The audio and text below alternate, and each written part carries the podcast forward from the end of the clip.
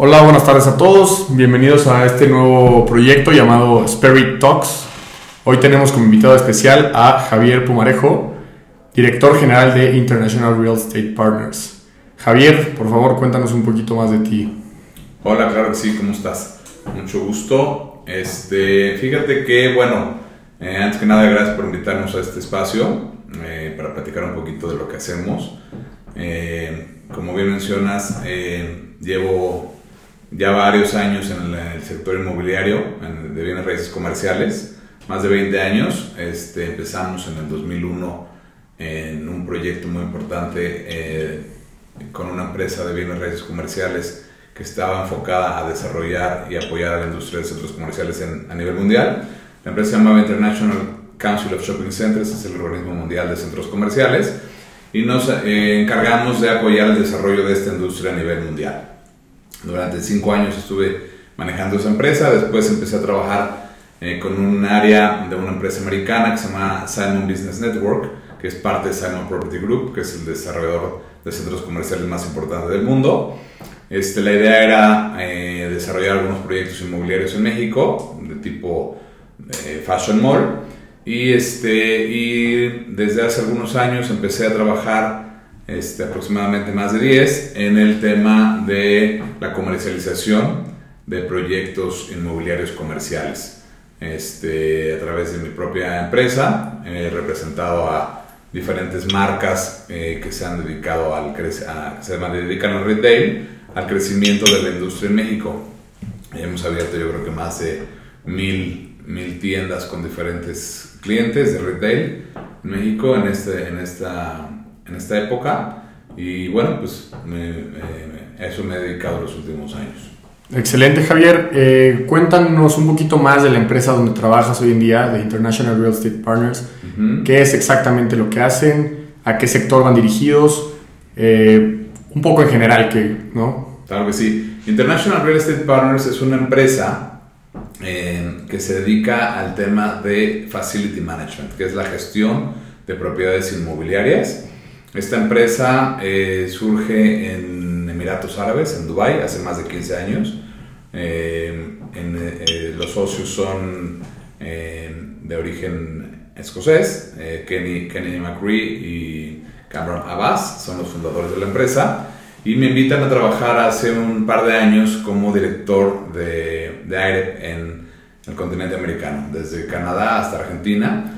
La empresa se dedica, como te mencionaba, a la gestión de inmuebles, que es eh, pues prácticamente todo lo que requiere un inmueble de cualquier tipo, llámese de nave industrial, llámese en un edificio de oficinas, este, una tienda, eh, un desarrollo inmobiliario residencial para operar eficientemente. Brindamos servicios de eh, la, eh, limpieza, mantenimiento, este, mantenimiento de todos los equipos que requiere el inmueble, este, seguridad, etc. Nos encargamos de que el usuario tenga todos los servicios necesarios para poder desarrollar su negocio, para vivir adecuadamente en este inmueble y, nosotros nos encargamos de todos los detalles.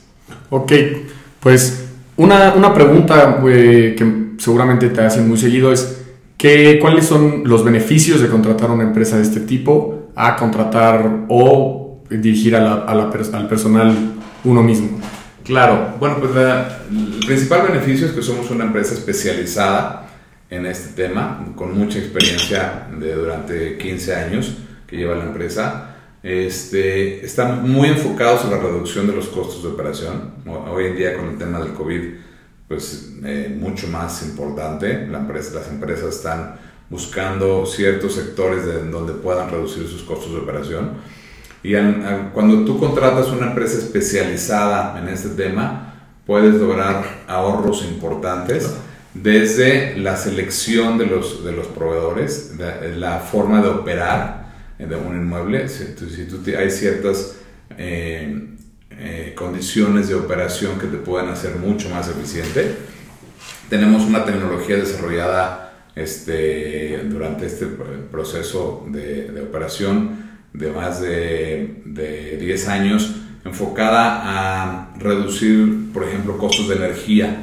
Eh, a través de la tecnología que tenemos podemos monitorear todos los equipos que están dentro de un inmueble con la finalidad de ver el consumo que estos, estos tienen y poder este, eficientar su operación o mantenimiento para poder reducir esos costos. Entonces, eh, una empresa que está especializada en este ramo te puede ofrecer tecnología, te puede ofrecer conocimiento y estrategias de operación que reduzcan tus costos y una mejor selección y contratación de proveedores que evidentemente nos van a ayudar a brindarte el servicio necesario para operar tu inmueble. Excelente. Y una pregunta, mencionaste que llevas toda la vida dedicándote al tema de comercialización. ¿Cómo, cómo estas dos industrias o estos dos negocios se complementan o, se ayudan el uno al otro? Realmente este, el tema inmobiliario, pues tienes que ver, nosotros vemos desde la parte, en la parte eh, de desarrollo inmobiliario, desde el concepto de la conceptualización de un proyecto desde su nacimiento hasta que está operando. Por, pasamos por todas las etapas eh, de, este, de este desarrollo. Entonces tenemos diferentes áreas que pueden asesorarte desde la, desde la parte de la planeación del proyecto, licencias, permisos, proyecto arquitectónico, construcción, comercialización y administración eh, y operación de los inmuebles. Entonces, eh, como bien mencionas, yo me he dedicado más de 20 años a la parte de la comercialización y conocí a Kenny hace 15 años en, cuando trabajábamos con la empresa de Simon este, Property Group en Estados Unidos. Él se encargaba de la parte de facility management, de proveer todos los servicios que, que, requiere, que requerían los centros comerciales para su operación en Estados Unidos. Ahí nos conocimos y después nos dejamos de ver por este tiempo. Hace un par de años eh, Kenny tiene unos clientes en México y me invita a participar en este proyecto con ellos porque no tenían este, presencia en Latinoamérica y en Estados Unidos. Y, y, es ahí cuando surge la oportunidad de poder unir las dos áreas, tanto de la comercialización, planeación y desarrollo, junto con la parte del, de la operación de los inmuebles. Ok, buenísimo. Eh, Tú mencionabas antes de todo esto el, tema COVID, eh, que todos sabemos que ha estado muy, muy fuerte eh, el último año y, un par de meses más. ¿Cómo esto ha afectado tanto tu negocio como, como el mercado en general? ¿Cómo, ¿Cómo, lo logras ver? ¿Qué oportunidades identificas? ¿Qué, ¿Qué tan deprimido ves el mercado en general? Bueno, los bienes raíces comerciales involucran diferentes sectores inmobiliarios. Uno es el tema de retail, otros oficinas, en naves industriales, en hoteles, eh, servicios de, salud. Entonces, eh, nosotros nos dedicamos a todos esos sectores, pero principalmente hemos estado mucho más en el tema de retail y en el tema de naves industriales. Este, ahí ahorita te voy a platicar de las, cómo está la industria, pero te puedo decir que de estos sectores que involucran el tema inmobiliario comercial, pues evidentemente el, el, tema del COVID los ha afectado profundamente. Eh, los, el, vamos a poner ejemplo del sector de oficinas. Este, pues el, de por sí el mercado mexicano estaba ya representando un poquito una eh, ligera sobreoferta de espacios eh, de oficinas, de metros cuadrados disponibles. Y con el tema de la pandemia, bueno, pues eh, muchas empresas mm, empezaron a trabajar desde su casa, el famoso home office, y les resultó cómodo en algunas cosas, algunas otras creo que va a ser muy importante continuar con, con las operaciones de oficinas para ciertos sectores. Y entonces, bueno, pues evidentemente eso ha generado que eh, los espacios eh, de oficinas se vean una reducción de metros cuadrados eh, de absolución contra los metros cuadrados que existen actualmente en el mercado. Yo creo que es el mercado más golpeado eh, desde el punto de vista inmobiliario por COVID. Este, el tema de retail, que son centros comerciales, pues también ha sido afectado. Este, eh, la gente no puede asistir regularmente como lo hacía antes a, a, los centros comerciales. Tiene o capacidad limitada para una reducción de aforo. Una reducción de aforo o reducción de horarios o en algunos meses hasta estuvimos completamente cerrados. Evidentemente esto afectó las ventas eh, minoristas y el, y, el, y el crecimiento por el otro lado, lo que ya veníamos viendo de la venta online. El comercio electrónico no es de, del COVID para acá, sino desde hace varios años ya venía ganando eh, algunos espacios y eso lo vimos en Estados Unidos.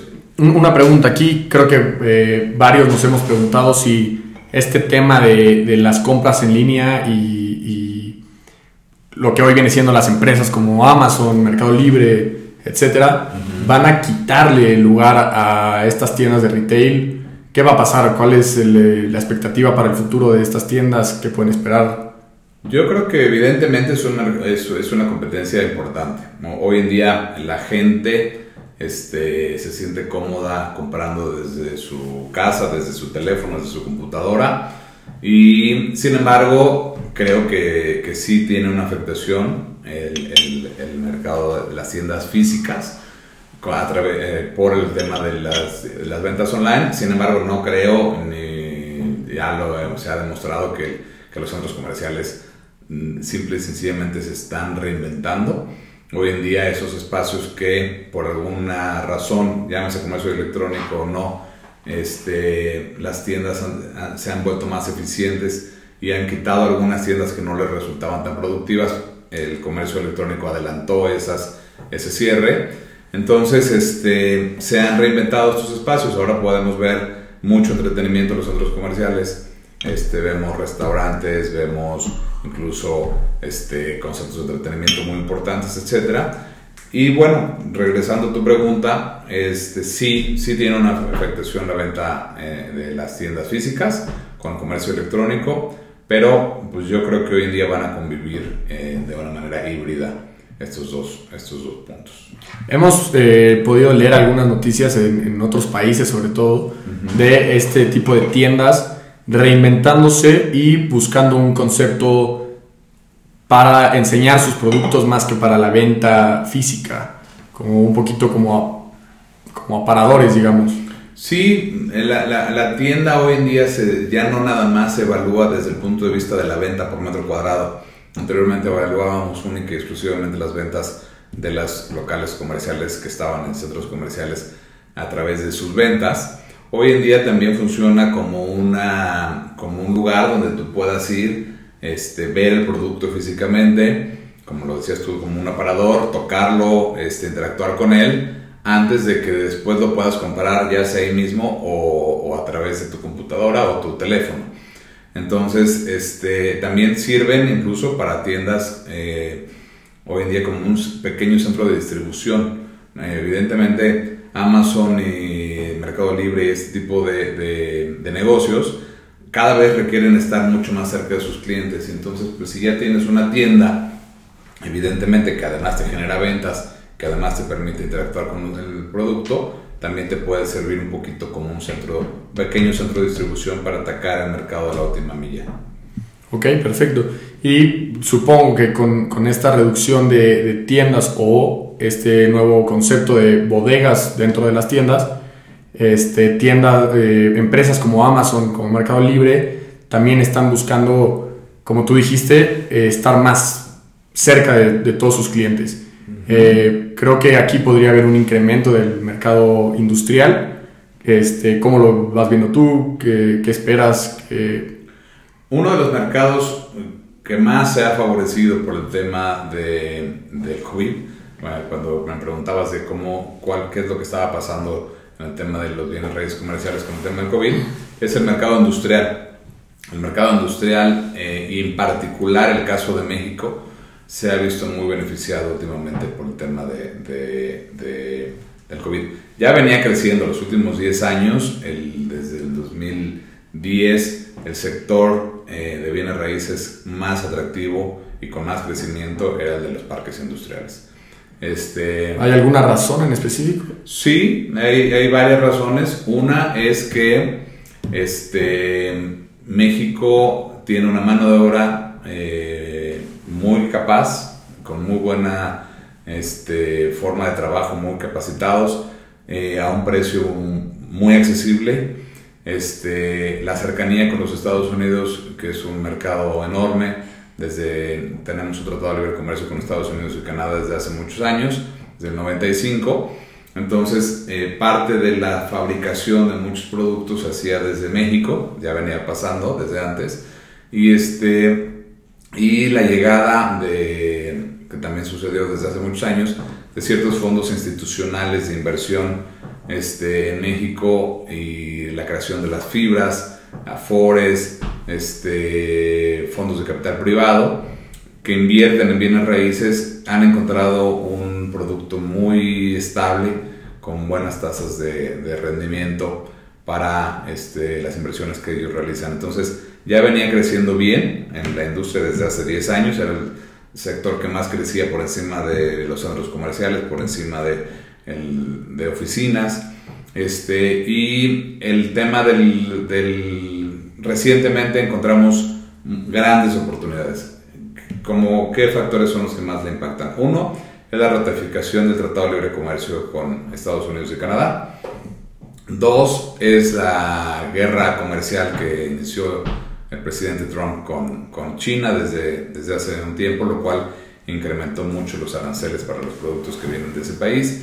Tres, eh, con el tema de la, de del COVID, se vieron eh, afectadas las cadenas de suministro de todos los productos que vienen de Asia, del sudeste de Asia. Como ustedes saben, desde hace mucho tiempo la fábrica del mundo es China e India. Entonces, eh, en el, ah, recientemente con el COVID hubo problemas de, de transportación, hubo incrementos de, de, estos productos, hubo un, eh, un incremento en los costos de, de, la transportación y eso hace que se vea favorecido lo que le llamamos el nearshoring de México. Nearshoring no es otra cosa más que tras eh, mandar a un país ciertos procesos productivos para que esté mucho más cerca del mercado principal al que está enfocado. Anteriormente eh, estábamos enfocados al offshoring, que era lo mismo, producir ciertas eh, o mandar ciertos procesos de producción a países donde los costos de producción fueran más económicos. Este, pero ahora el COVID ha, generado que, que, sea lo mismo, pero en un lugar mucho más cercano a tu mercado final, incluso si puedes hasta compartir fronteras, eh, que es el caso de México con Estados Unidos. Entonces, muchas de estas empresas o fábricas que, estaban en, Asia, pues hoy en día están volteando a ver el mercado mexicano para poder pasar sus plantas de producción a México. El crecimiento del, comercio electrónico, que es el que está afectando un poco o un tanto al, sector de retail, requiere de espacios industriales de, de almacenar este, sus productos.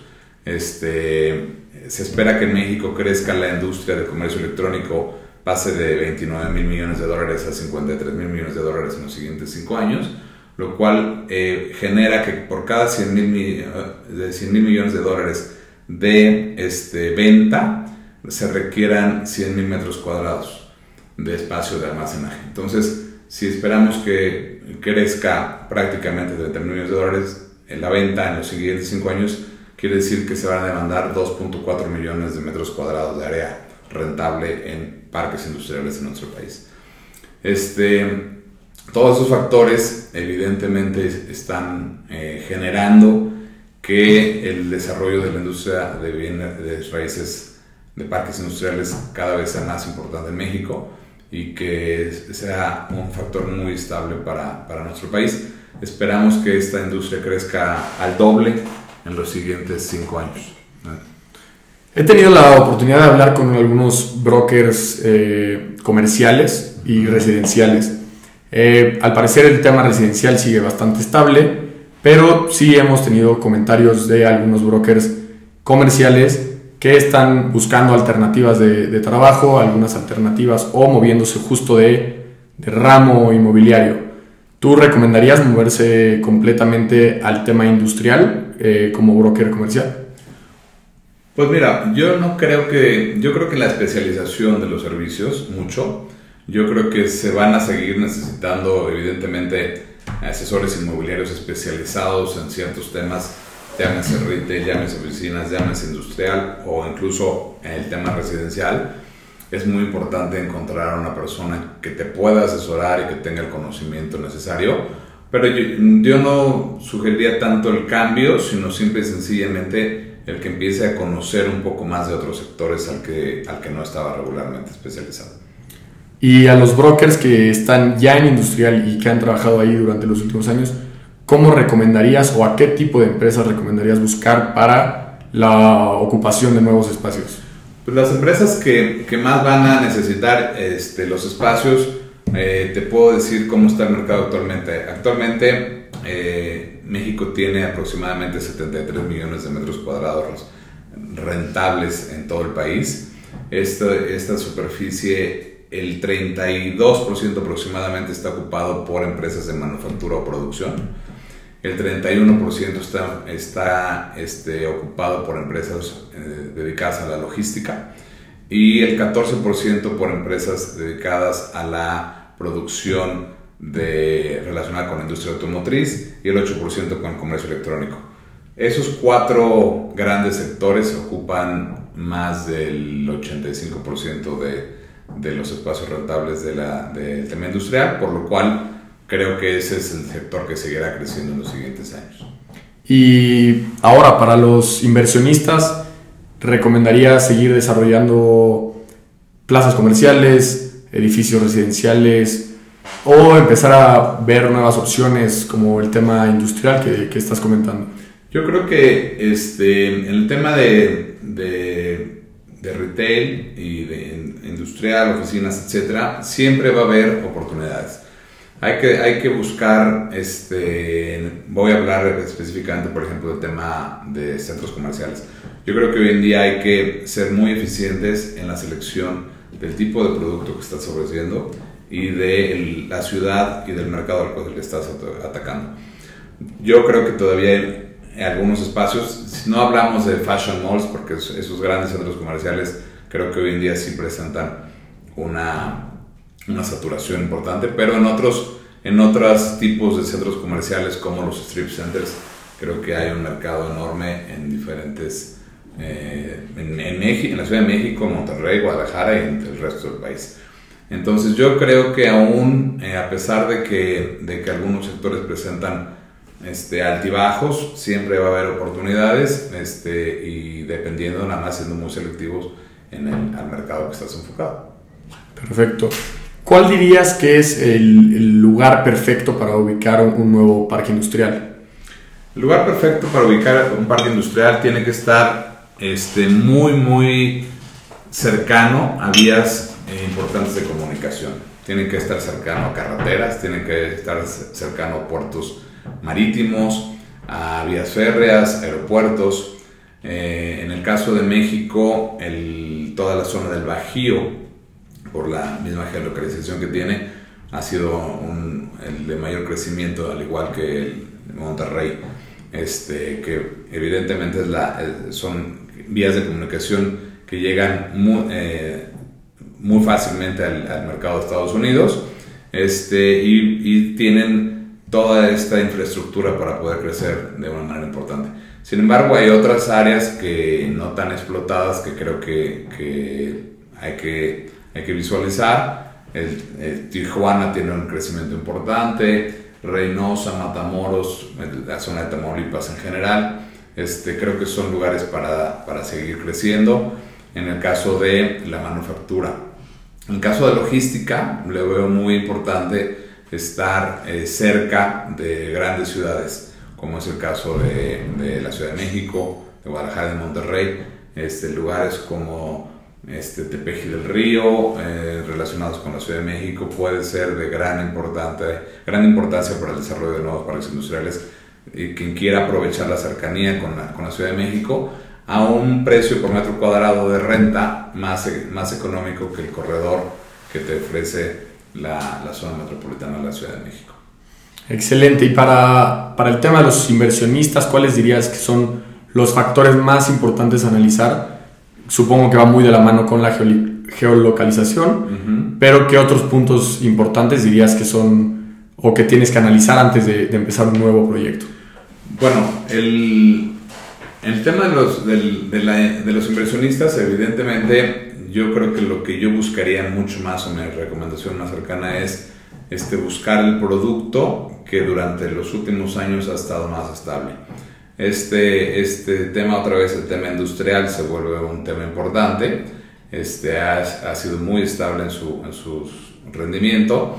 Este, presenta eh, oportunidades de crecimiento como las que yo ya mencioné, de lo que está, cómo está el mercado actualmente en ese sector.